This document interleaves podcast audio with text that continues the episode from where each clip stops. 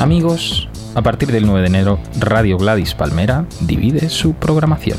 Este programa y otros pasarán a emitirse desde entonces solo en Nanosónico, la radio de autor. Visita nuestra web nanosónico.com y hazte seguidor de nuestro SoundCloud para escucharnos.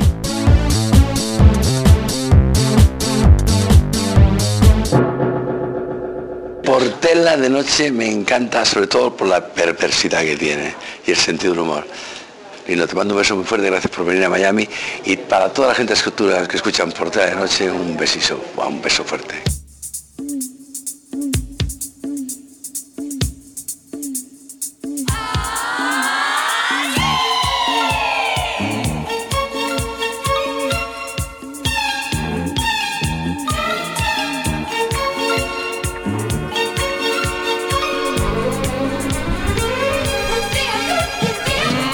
España, bienvenidos a Portela de Noche.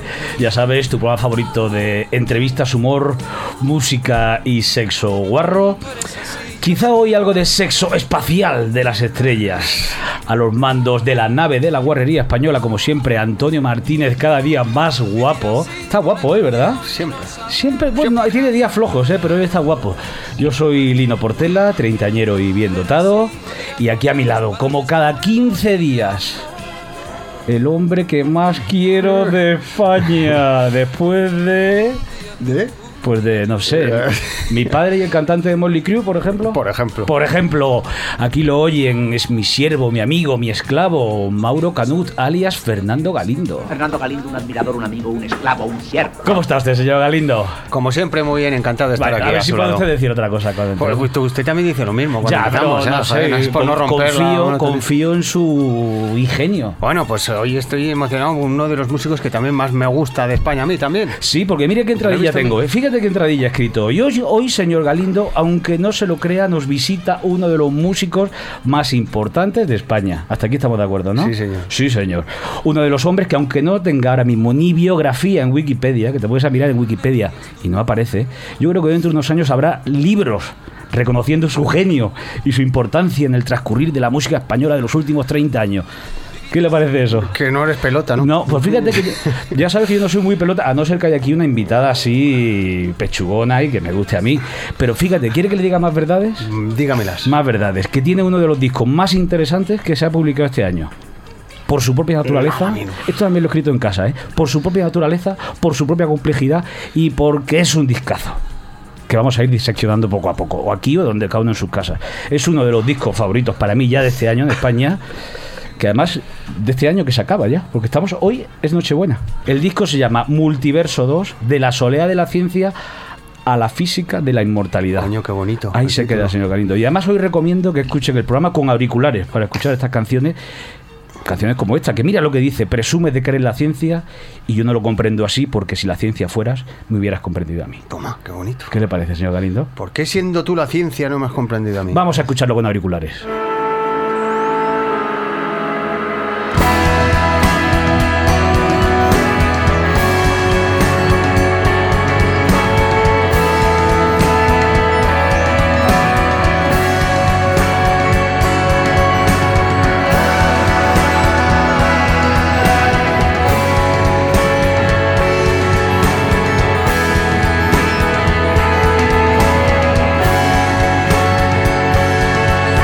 Presumes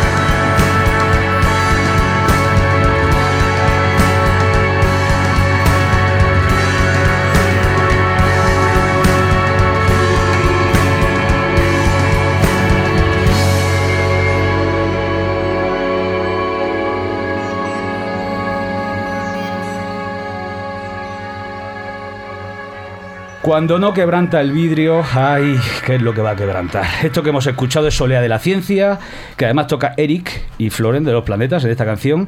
Basta con decir que militó en 091, que fundó Lagartija Nick, ¿no? ¿Estamos de acuerdo?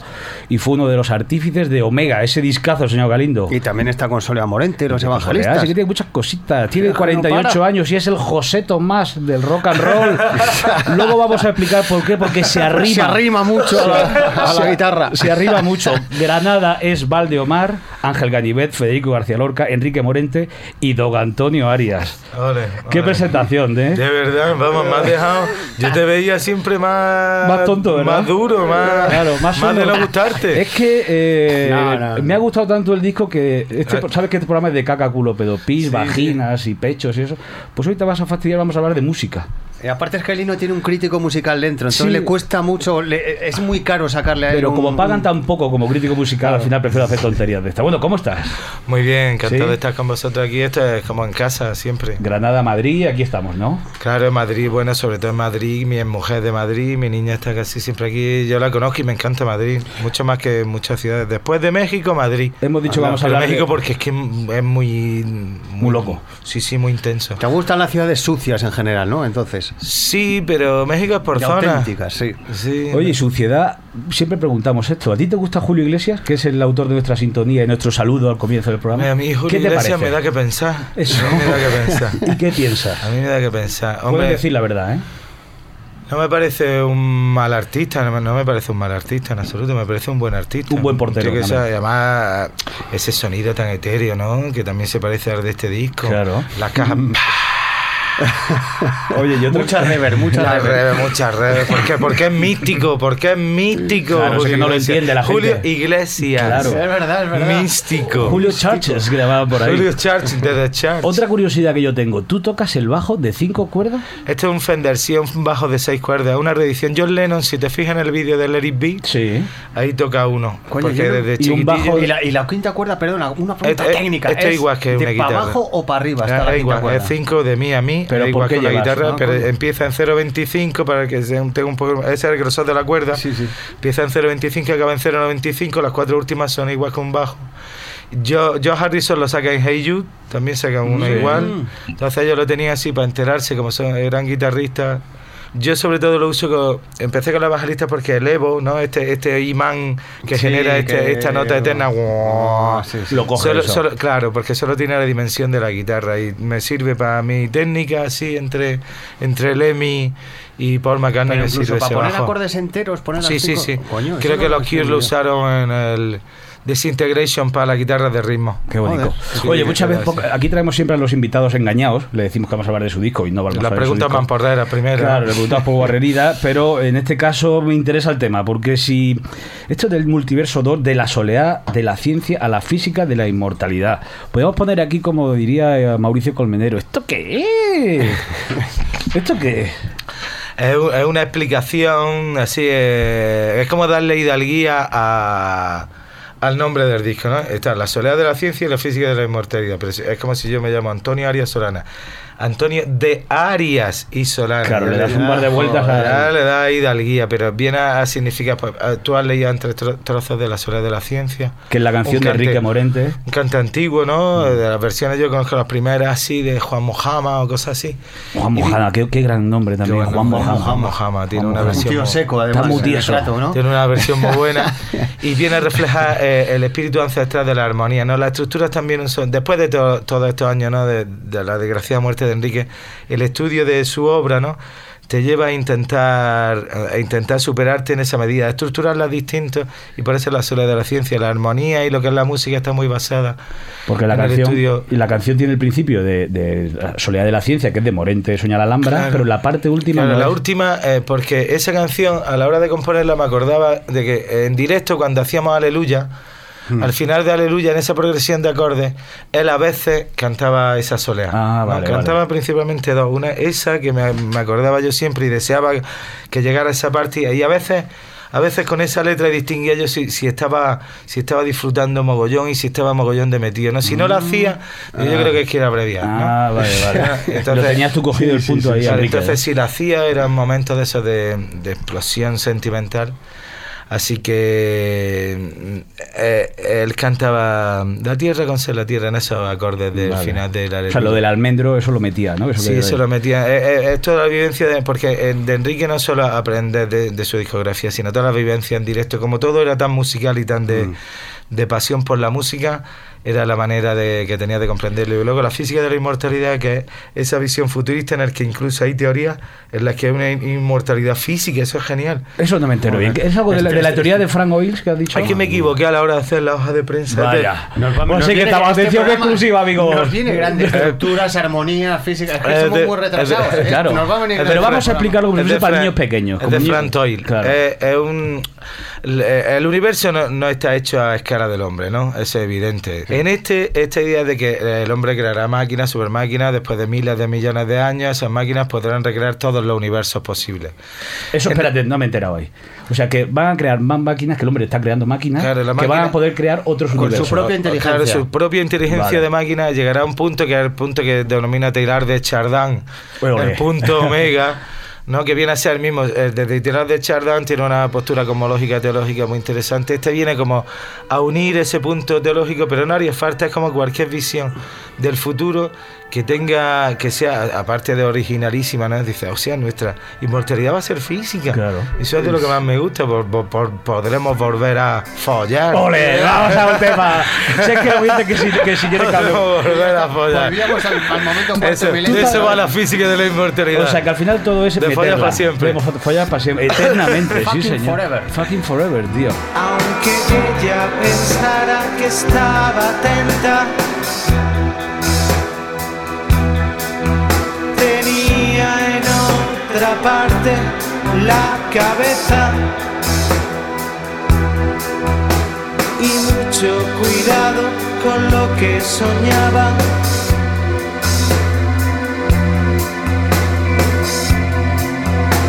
Velocidad de un caracol marca la diferencia, sus ganas de vivir y sus letales consecuencias. Nunca había visto una cultura como esta.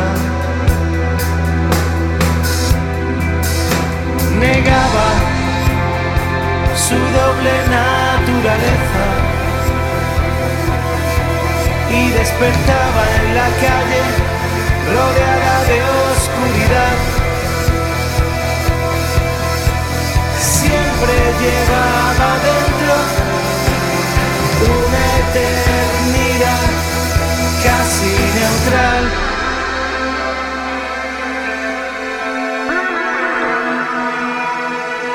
Casi neutral.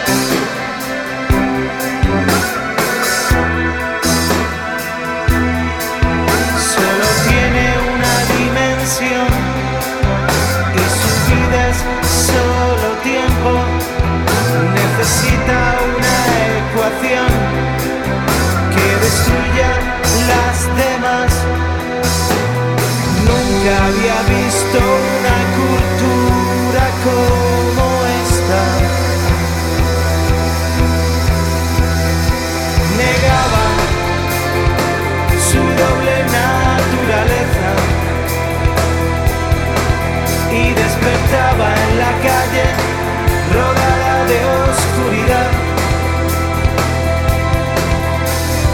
Rozan tantas veces el sueño y la realidad en el transcurso de una estrella fugaz.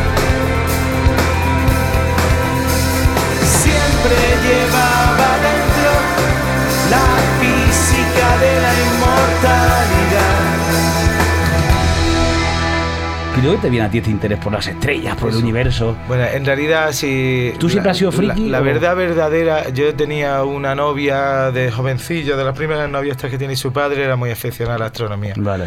Y tenía, de hecho, tenía una, una cole- colección increíble de, de ciencia ficción, que tiene una colección que es de las primeras que conozco del año 50 españolas, novelas de anticipación se llamaba, ¿no? Tenía un telescopio, todo lo que eran los libros, me aficionó al mismo tiempo a la astronomía y a la ciencia ficción. Uno ya venía aficionado por series como Espacio 1999. Mm, qué buena. Odisea, eso me flipaba. ¿Y ¿no? con De- aquella novia eh, perdiste la virginidad? Mm, no, no, no, no, no, no. no. ¿Que de aquella tuvo toqueteo? La astronómica. No, yo la perdí como cualquier otro con la más guarra y la más mayor. En Granada pasa mucho esa Claro, cosa. claro, había, había una que era fan de los ceros, que era, buh, era la bomba, Sí, tío. estaba y estaba ¿eh? siendo ya con los más mayores. Y un día dijo, venga, niño, date una vuelta con el niño. Mira, que había una película de cuerda esto, ¿no? Yo que me llevó a un hotel, a la playa, me tuvo allí, claro, yo era la primera vez, aquello funcionaba o no funcionaba, yo no me entero muy bien si fue por el sitio Claro. o quedó fuera. O sea, gatillazo. El- no, no, gatillazo no, como que eh, fue por otro lado. O sea, como por encimilla. Solo hay dos agujeros ahí. No, pero era como que yo Tres. creía que estaba tres, y vale. estaba por fuera y ahí ya me fui, la tía, pero digo, ya no sé si lloré. Y lo que sí le dije en la vuelta del coche, por favor, no se lo cuente a nadie. Lo, lo de siempre. Y- y de uno se lo cuenta ya que lo voy a cortar en Portela de noche 40, 40 años después, ¿no? Te voy a dar el bajón, 40 Lino, pero ¿y la astrología también te interesa?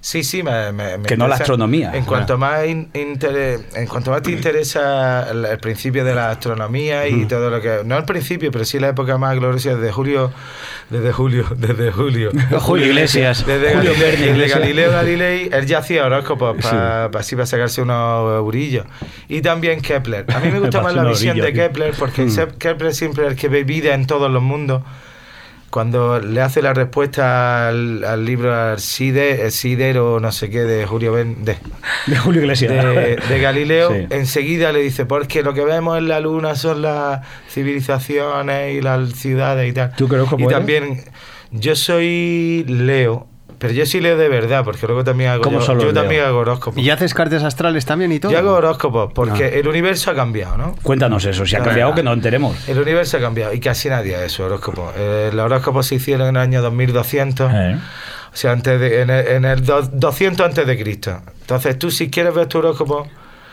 eh, tendrías que... Tú eres, ¿A tú- cómo eras en el- horóscopo sería en pero- aquel momento? Pero en aquel tiempo no estaba ni la estrella polar, estaba colocada, Ah. como está colocada ahora. Pero, Eh, ¿y pues cómo eso es son? por el movimiento de, de peonza de la Tierra, no se refiere, sino que se va como así, va como... Un poco para los lados. Hostia, claro. Sí, un poquillo. Un poquillo se va para un los poquillo lados. para los Un lados. han como- dicho que en Madrid te multan si va un poquillo para los lados. Sí, ¿no? a Eric le tiene unos 500 euros de multa. Eric, tu, tu batería tiene 500 euros allí. Lo que está haciendo es Porque ¿cómo vamos. es, un oro- ¿cómo es un Leo? ¿Cómo eres tú de Leo? Hombre, la- ¿Qué características la- Los de- horóscopos son evidentemente una estupidez. Por, primero, por esto que estamos hablando, ¿no? Tú eres lo que eres y todos pensamos que somos lo que somos, pero de hace dos mil años, del año cero. Tú eres eso hace dos mil años, pero tú hace dos mil años no estabas aquí. Ahora ni tu horóscopo es ese, pero también ni cualquier relación de las estrellas. Ahora gracias a la informática y, por- y a muchos programas que hay, tú puedes ver dónde cómo era tu luna cuando naciste, cómo estaban ordenados los planetas. Evidentemente Mercurio al lado del Sol. ¿no? Ya por, tiene lo tanto, ya tiene- por lo tanto, si está al lado del Sol, siempre uno de los planetas que te influyen es Mercurio. Ya tiene Pero- tarea, señor Galindo. Busque Además hay éramos. un planeta nuevo, ¿no? Se, se ha descubierto hace poco un planeta nuevo también, o sea... que- Habla para ti. No, no, no. Piensa para ti. Lo que, sí hay, lo que sí hay son 13 constelaciones en vez de 12. Cuando la mente conoce este vértigo, ya no lo puede olvidar el mundo estalla y ya nunca la dejará de embriagar. Es vivir, es inventar. Es vivir, es inventar. Ojos febriles en la oscuridad.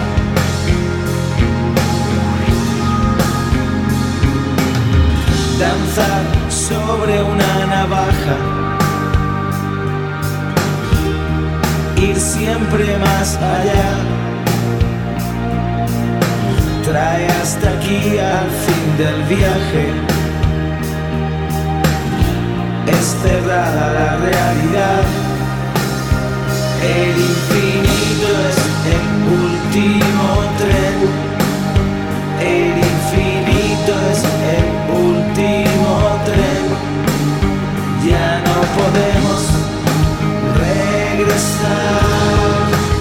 con todo lo aprendido en este disco, con todo esto que, que sabes, que, que sabes mucho más que nosotros, yo ¿eh? no tengo ni Voy a idea. hacer el horóscopo, voy a hacer el horóscopo. Eh, ¿Crees que estamos solos ahí arriba? No, evidentemente la, la vida es otra eh, se ve en cualquier explosión de supernova que de eso estamos formados. ¿Pero ¿no? crees en los extraterrestres, en la vida de- del espacio exterior? Claro que sí, yo creo que la vida aquí es como otro eco de, de- de la, de, la, de la explosión, ¿no? ¿Cómo se llama? Germinal. Bang. De, de- es, es todo el nacimiento, ¿no? Todo el nacimiento, porque el, el número, nuestro universo ni siquiera es el único que hay, ¿no? Después de la última, que precisamente es una teoría que le dieron el premio Nobel a uno con el que yo he tocado, Robert Wilson, colega, somos colegas. Joder, Robert, macho. Además tiene un premio Nobel del año 78, no se puede ser más vintage. O sea, ¿tú ¿qué has, tocado, tocado? tú has tocado con un premio Sí, él Nobel? hizo de telonero en Granada el año, en la, la clausura del año internacional de la astronomía. Sí. Él explicó su descubrimiento del fondo de radiación cósmica, ¿no? Si hubo un Big Bang, tuvo que haber una, una- una explosión. ¿Y ovnis has visto alguna vez? Yo de chico se veía los ovnis, ahora no se ve nada, eso, ¿no? Ahora, una de ¿recuerdas las- algún una- momento? mira, la gente dice ahora, ven a Iker Jiménez lo llaman loco, pero es porque ahora hay tanta contaminación lumínica y ambiental que están pasando, pero no, lo vemos. ¿Pero tú has visto alguno o no? De chico sí. ¿Y cómo claro. fue ese momento? Pues cuando te dan una hostia en el coco te dicen que es un globo sonda. Claro. Tú sabes que sí, que el Jiménez, ahora que lo dice, pilla este disco y... y- Aunque he visto uno, fíjate, curiosamente ahora hablando de Donny, hay uno que el, el guitarrista, eso no le importa, el guitarrista, que no le importa a él, no- o sea, que le importa, pero que no le va a importar que yo lo cuente. el guitarrista de la formación original, Juan Codornío de los Lagartijas, Sí. Estando en una boda con su mujer, grabaron un vídeo en, en Torremolino por ahí. Y están rodando así, como están celebrando, y, y se oye a los niños decir, mira Wally. O sea, Wally no. Eh, este que tenía una serie que, que venía, mm, que era como Espinete, pero extraterrestre, Alf. no, no, español. Eh, Ah, Yupi, Yupi, de de Entonces, Yupi. señala a los niños y dice, mira, ahí viene Yupi, y se ve... no jodas. Y se ve un ovni, pero del copón, pero ovni Y de lo los de grabaron. siempre. Y claro, pero es que se ve toda la gente de la playa mirándolo. Hace el ovni, pum, se va muy lejos y de pronto se pone. Uy, madre. ¿Y eso se lo habéis mandado a Iker ya Eso o lo no? tiene, mira, yo se lo he dicho 30 millones de veces que se lo dé, porque Claro. es el testimonio más grande que he visto yo de ovni. Atención, Carmen, Y ¿algún está delante mensaje? de todo el mundo, toda la playa. Toda la playa lo está viendo. ¿eh? ¿Algún mensaje, Carmen? Eh, sí, sí, hay varios mensajes. ¿Qué mensaje te debo? No lo sé, la verdad. Bueno, pero estaba muy Esto, esta cosa se lo tienes que enviar a Iker y, por ejemplo, esta canción de Desertización, enviársela para que la ponga de cortinilla. La arena cabalga el viento, desierto se extiende, la sequedad avanza y el bosque se enciende y las dunas nos separan y la vida nace del agua.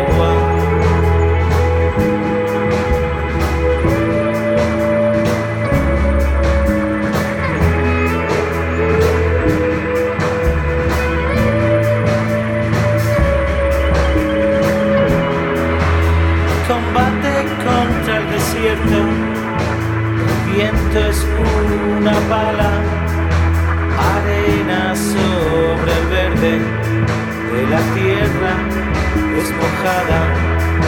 El escorpión, quién sabe, salva del don,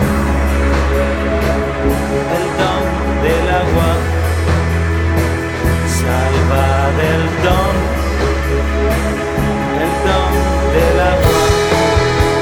casado?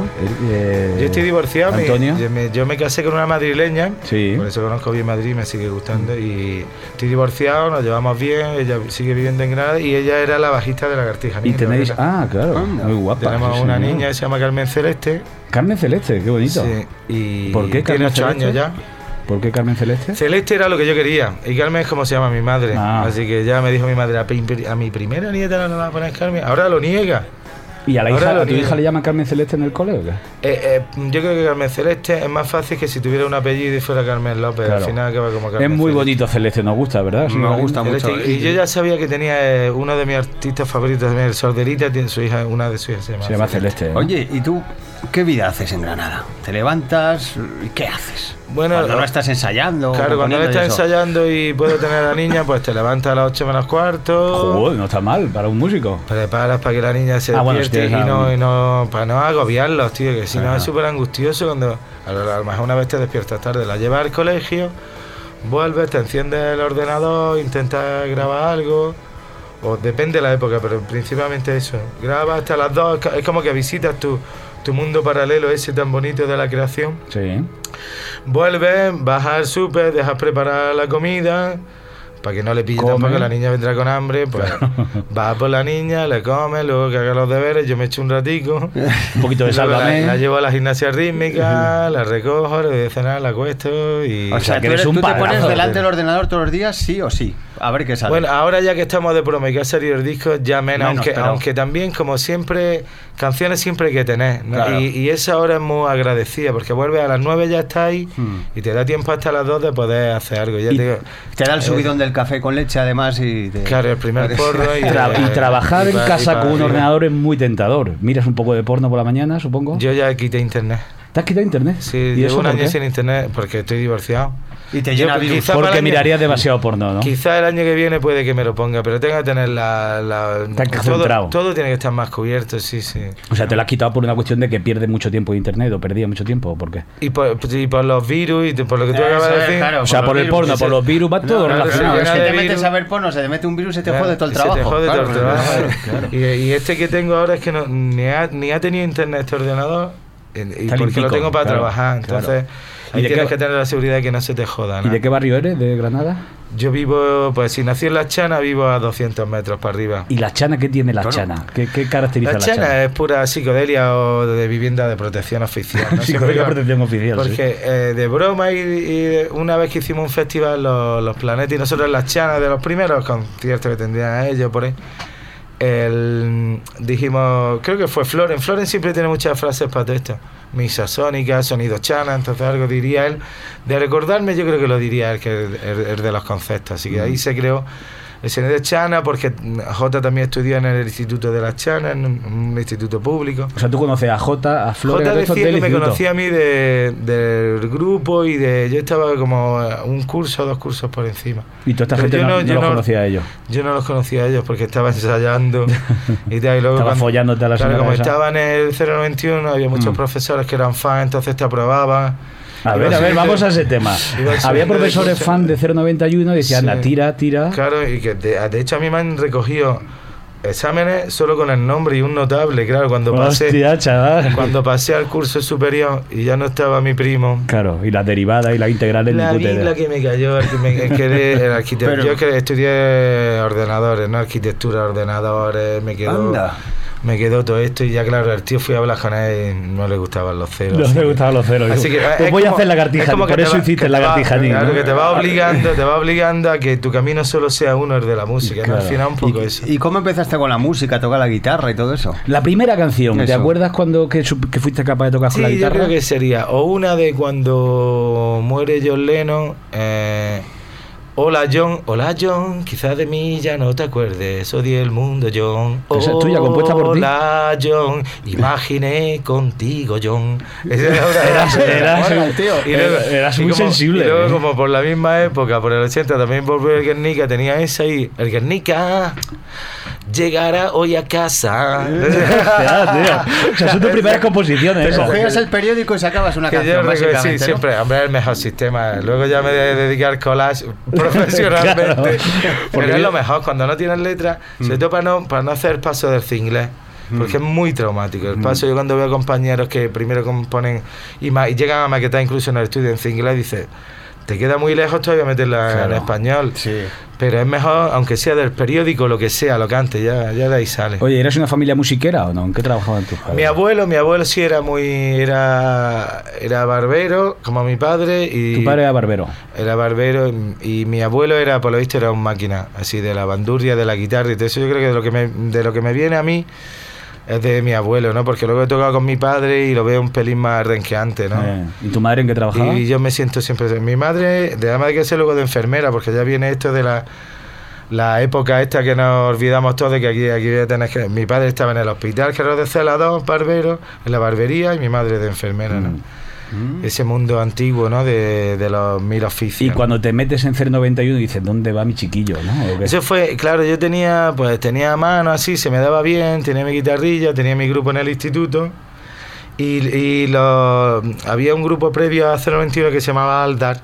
Y al cambiarse, que ya iba a entrar José Antonio García con ellos de cantante, pues ya se lo pidieron a mi hermano, Jesús, que estaba en TNT y fue el fundador de TNT.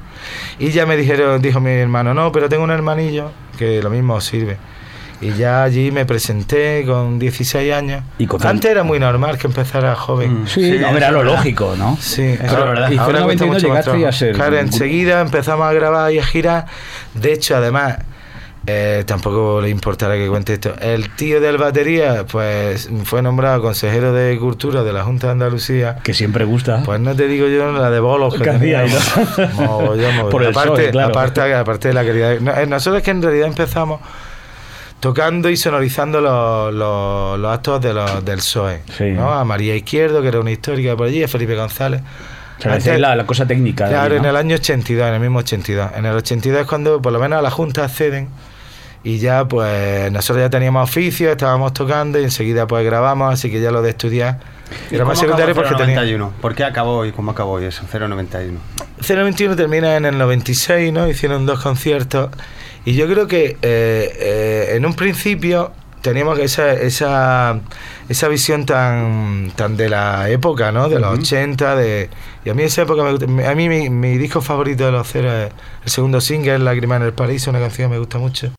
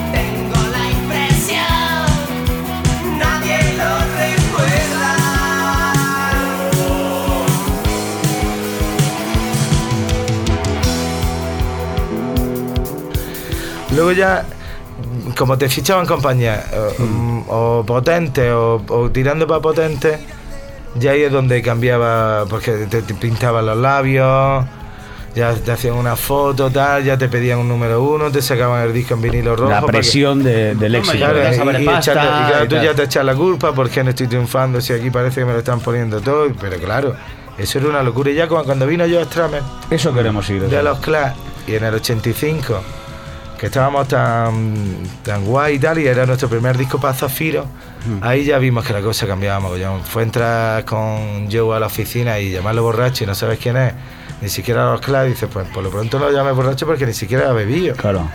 Si acaso veía yo al- ah, por la noche un cubate le gustaba. Pero por el día era. ¿Pero Además llevaba, es eso? llevaba un ghetto blaster siempre él. Sí, sí. Una casete que siempre ponía una canción. Era No cocaine in my brain. I don't wanna, I don't wanna go insane. No sé de quién es ahora porque lo, lo- lo- lo confundo con otro que tiene una canción muy parecida. Mm. Entonces siempre, siempre eran muy antidrogas, por lo menos como éramos tan Y lo de la discográfica le decían borracho. ¿Y por Lo qué? ven a aparecer, yo qué sé, le vieron la pinta, ¿dónde venís con los borrachos este, tal? Pues es que va a producir el disco. Es Joe, es Joe, tío. ¿Qué? De, de los Clash, ¿qué Clash? Todos sabemos la historia aquella, claro. es de- tremendo. Heavy metal. De que empezaba Y ahí- ya a descubrir de pronto que en, que en había un tío que se parecía a Joe Strummer que Claro, yo esa noche no estuve, yo fui el típico del día siguiente, que no sabes con quién estuvimos anoche. Y me Pues cago no sé, la con puta Fernando Esteso, no, di otro. Dije, pues con Joe Strummer, pues, pues presentármelo. ¿Qué es lo que más Fue- recuerdas de aquella época? O, o ese de momento Joe, de Strummer que no se te olvida. lo que he aprendido con todos los grandes, la pasión por la música, lo primero. Esa, él decía también que los clans se llamaban mogollón, que eran muy currelas, eh, y la verdad es que es cierto porque tenían muy buen sonido y ellos tampoco eran muy, muy potentes. Su pasión por la música, ¿no? Por hacer cosas con... Y, algún- y ese día que, no se te borrará, cuando viene a la mente así Joe Strummer, ¿qué te viene? Bueno, me viene cuando yo somaticé la experiencia con Joe Strummer, ¿no? En el, en el año 86, que estábamos en Madrid grabando. Entonces caí enfermo de tuberculosis en el, durante la grabación. Eso es, lo- es la típica excusa, ¿no? De, de lo que no quieras es trabajar. ¿No? Yo estaba en el hotel escupiendo sangre y lo- tú lo que no quieras es trabajar. O sea, y Joe sí fue muy... Y claro, tuve que volverme a Granada, estuve como un año sin salir de casa de mis Hostia. padres porque eso puedes contagiárselo a todo el mundo y tal, tienes que tener mucho control, ¿no?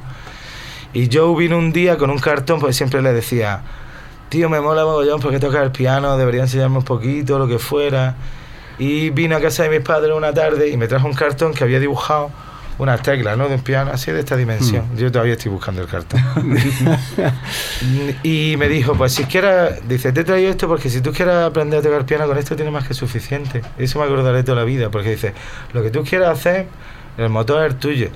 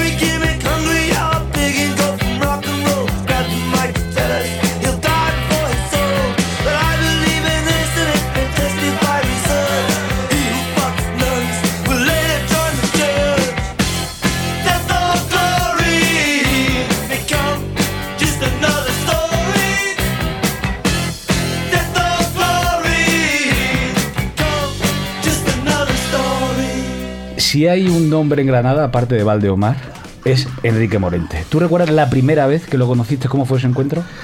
Sí, fue curiosamente antes hemos hablado de el tío de Tacho, que era, es que era nuestro manager. Nuestro manager, que luego llegó a la Junta, ¿no? Porque era un histórico, era un exiliado y tal. Adelante con los paréntesis.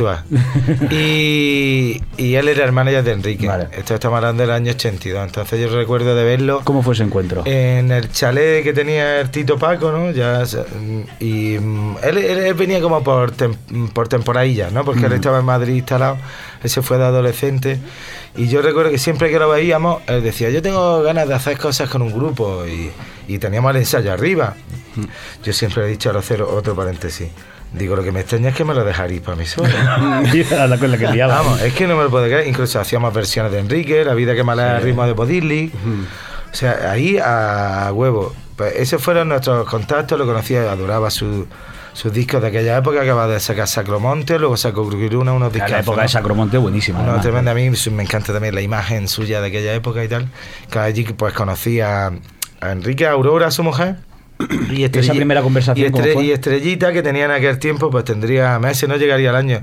Y me dicen que yo soy de los que. Yo creo que no fui de los que se tiró a la piscina cuando cayó la niña. Yo creo que era un amigo que llamaban el, el negro, que estaba dentro. Que se cayó a la piscina de estrella y Sí, no se dio cuenta y me adjudican como que yo estaba. Yo creo que no. No te quites el papel de mérito. Vamos, tú fuiste el que tiraste y salvaste a Estrella. O que yo, a mí me sonaría más estar dentro. Yo, no, no sé, Y sacarla me- fuera. Me suena más estar dentro y que cayera algo de eso.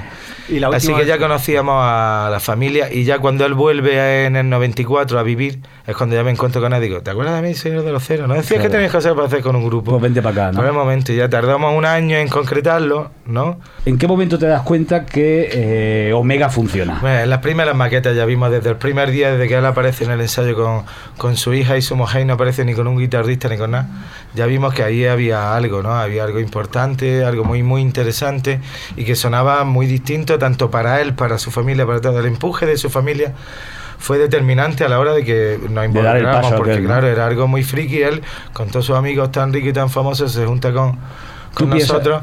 Entonces, eh, eso, eso nos marcó. Y luego también la experiencia vital, ¿no?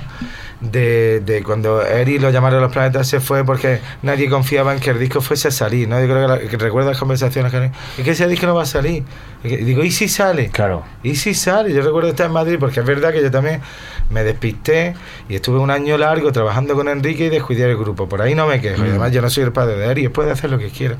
Ahí hubo Quizá- pique, hubo Claro, pique. podía haberlo simultaneado. Claro. Pero eh, veníamos así como con un eco de los 80, no, no se pudo simultanear. O sea, se fue primero a Eri y luego ya al poco los guitarristas dicen Enrique, no serás tan bueno. No serás tan bueno cuando se te levantó. Bueno. Digo, pero aquí, aquí está el tío Enrique, lo que haya que hacer. O sea, tú piensas en Omega y piensas en. Mm, pi- pienso en el directo siempre, en el directo. El disco es lo que más me ha marcado a mí de por vida, porque lo que más me interés tenía yo era ver cómo graba un genio de la voz como Enrique. ¿Qué aprendiste ahí tú? ¿Qué aprendiste? Hay pues muchísima, aparte de muchísima técnica, ¿no? De luego que puedes probar y todo eso, a cambiar tu chip y que los discos vivan solos. Si el disco sale, tiene que salir. Y los discos tienen que tener vida y esa vida es la que hay que alimentar, no, no al revés. Eso lo aprendí, ya te digo, lo que he aprendido con los grandes siempre es la pasión por la música.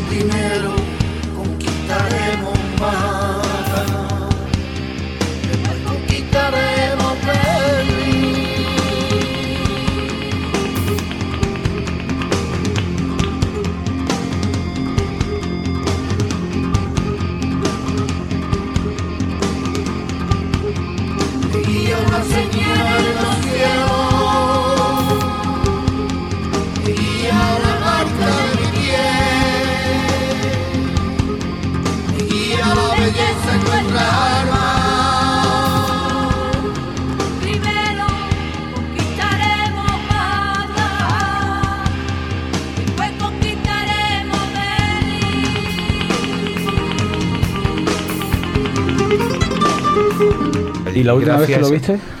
¿Te acuerdas? La me acuerdo de la última vez que no recuerdo, porque como era así como cosas muy Que no normales. sabías, claro. Claro, muy normal verlo.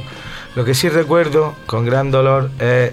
Él iba, íbamos a tocar nosotros el disco Bar de Mar en el Reina Sofía, que lo tocamos. Y él, como iba a hacerse unas pruebas al clínico, Sí. ese está por donde la, la- el clínico de Madrid, este que está ahí, donde Mm. está el clínico de Madrid. Pues me dijo que, que se iba a hacer una biopsia y que hablara con él al mediodía y que depende cómo se encontrara. Luego iba al otro. Hablé con él al mediodía, hablé con Aurora, habló con él. Me dice, mira, estoy hecho polvo, tal, te lo puedes imaginar después de una biopsia, que me encantaría estar, pero que no puedo estar. Entonces me di- digo, no te preocupes, tu parte la canto yo. Así fue. Digo, de todas maneras, no se te olvide, Enrique, cuando vuelva a Granada, que tenemos que hacer una cosilla de una canción y tal. Porque sí me acuerdo que me dijo, dice, pues date prisa. Y yo dije, ¿qué cojones tiene Enrique siempre con las bromas, tal? Pero recuerdo que enseguida que acabo de hablar con Enrique, me viene de Reina Sofía. ¿Y Enrique? Digo, está malo, no puede venir. Dice, pues llama a otro. Digo, yo no llamo a otro. Digo, yo canto yo su parte. Eso no es lo que me habías dicho. Iba a venir Enrique. Ni me saludaron después. O sea, me hicieron el hueco. Desde luego se tendría que comer sus palabras. Bueno, al, al- a menos de al mes, al mes, ya desgraciadamente había muerto Enrique y no te quiero decir, el- hombre, ellos también lo sintieron mucho. Claro, sí, lo diría así un poco de Pero- vacile. Pero claro, pero ahí había que respetar primero el sitio del maestro y si no está el maestro, pues te lo hago yo. Pues a mí me va a dejar, ¿no? Claro. A mí Enrique me va a dejar porque me ha dejado tantas cosas. pues, ¿Tú estuviste en la juerga esa que se vistió de Papá Noel y apareció tres días tarde? No, yo estaba en otras. Estaba en otras, pero no de ese nivel. Era yo el que se quedaba atrás Y tú tu que mejor anécdota con Enrique, porque todo el mundo cosa, cuenta cosas increíbles. La yo la que me quedo más, tenemos millones, ¿no? Cuando me llevó a, a los carnavales de Cádiz, pero antes de los carnavales un día que me dice, Antonio, que tienes, vamos a comer hoy. Y veo que tira para Sevilla. Yo creo que a lo mejor al final acabamos en Cádiz para ir a visitar Isidro San Lucas. Tira para Sevilla y para en el Palmar de Troya.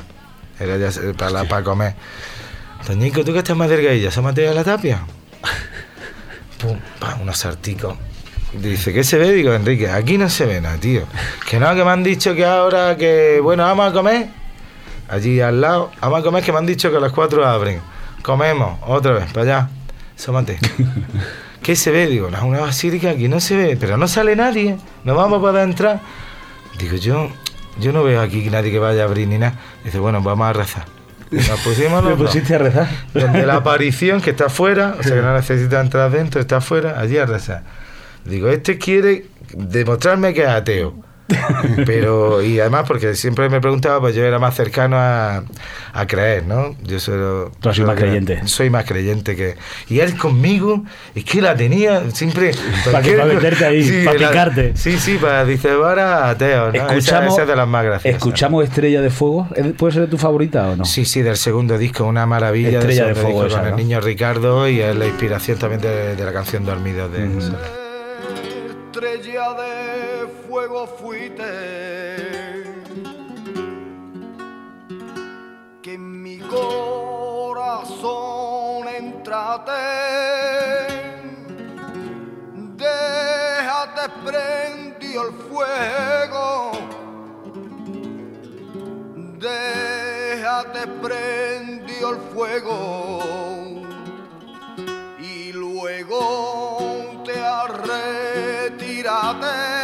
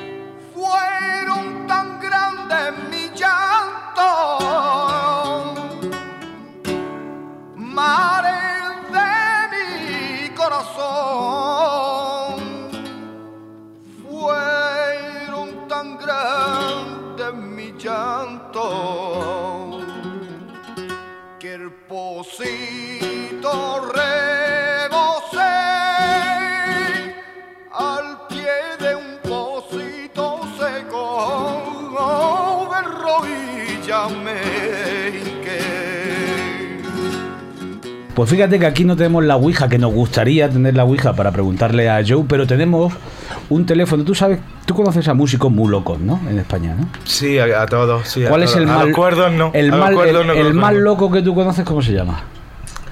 El más loco, el más loco. ¿Quién es el más loco? Ya que está Eri es loco a rato. Pero es bastante centrado y un poquito mal afollado. ¿Tú sabes que Eric tiene una sección en este programa? ¿Sí? Y se llama Eric Hola, ¿qué hace? Ahora, no, no lo había oído nunca. Adelante, sintonía.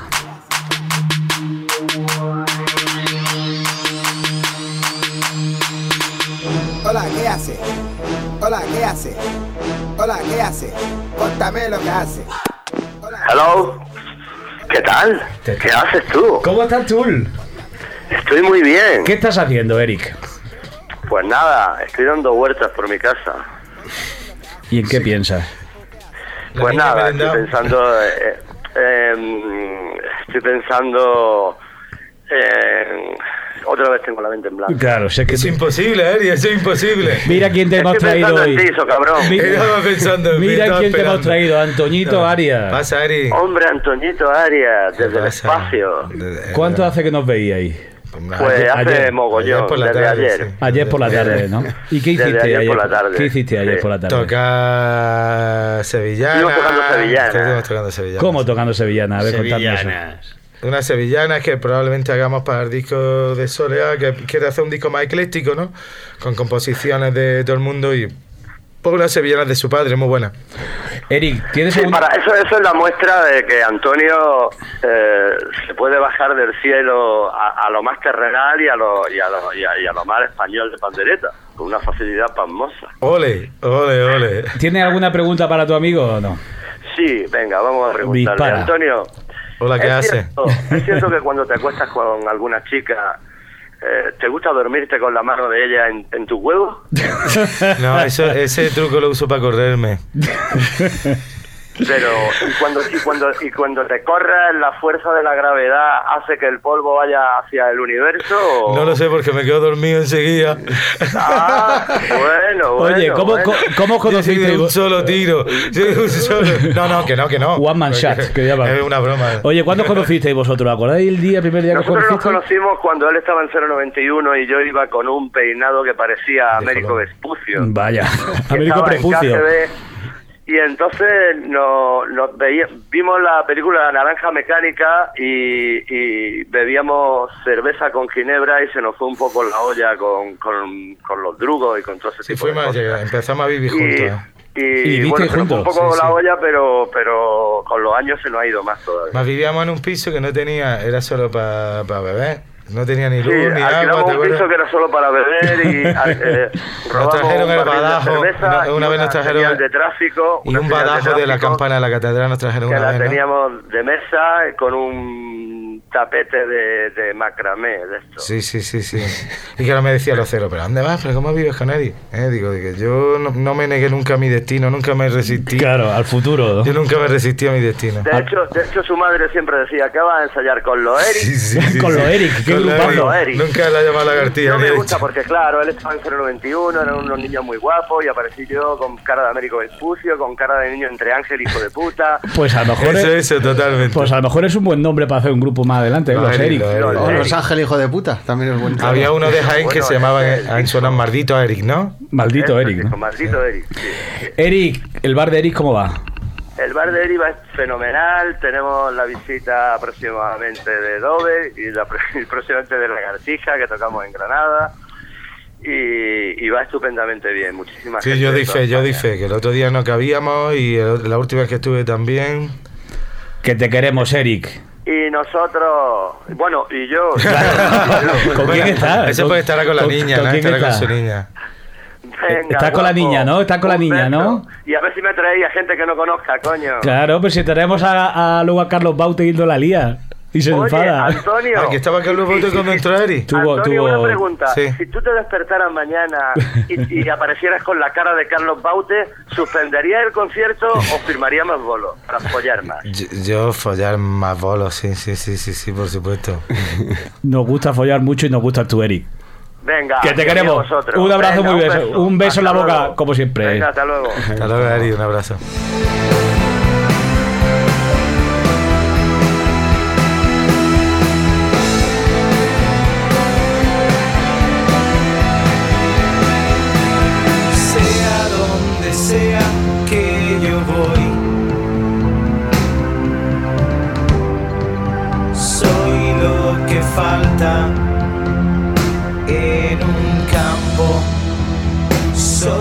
Ausencia. Yo soy la ausencia de campo. Y esto es siempre así. Siempre así.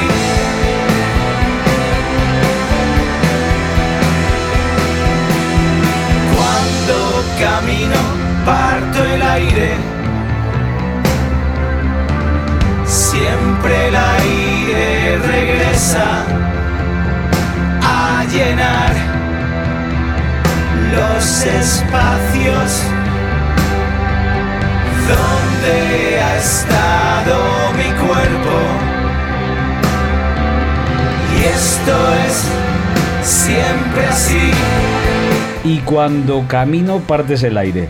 ¿Tú has partido el aire alguna vez? Sí. Por eso eh, te llama el José Tomás del rock and roll. Ah, yo creía que era por mi riesgo artístico. ¿Qué te pasó ese día que te tiraste del Eh, escenario? eh, Ese día que tocamos después de los Sidoní y el que toca después de los Sidoní sale borracho. Tiene que echarle mucho. Tiene claro. que echarle muchos huevos porque los Sidoní se tiran cuatro o cinco horas. Y, y tenía que haber tocado a las doce y media y salía a las cuatro y media. Ibas Y- con un y yo, yo ya le pedí a mi manager, digo, por favor, mira, y luego ya esto lo pagamos a los músicos, te lo arreglamos, pero vámonos de aquí, por favor. Cuando salí yo no era persona. Y dije, qué gran idea, Antonio. Si te tiras, haces como equipo la croquetica, Claro. te haces como el dolorío y, Y pa'lante. y pajarillos con la mano. Pero- Y yo me vi, y yo, claro, tardé muchísimos años en ver el vídeo, ¿no? Porque desde 2008... Pues, ¿Está en YouTube eso? Sí, sí, sí. Vaya.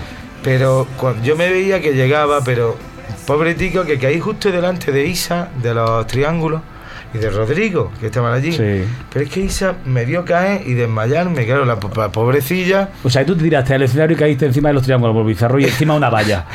O sea, que vaya la Me valla. partí tres costillas, Pues me tuve sí, que quedar allí en Pues una eso- semana. Ahí la verdad es que también parto una lanza por la calle.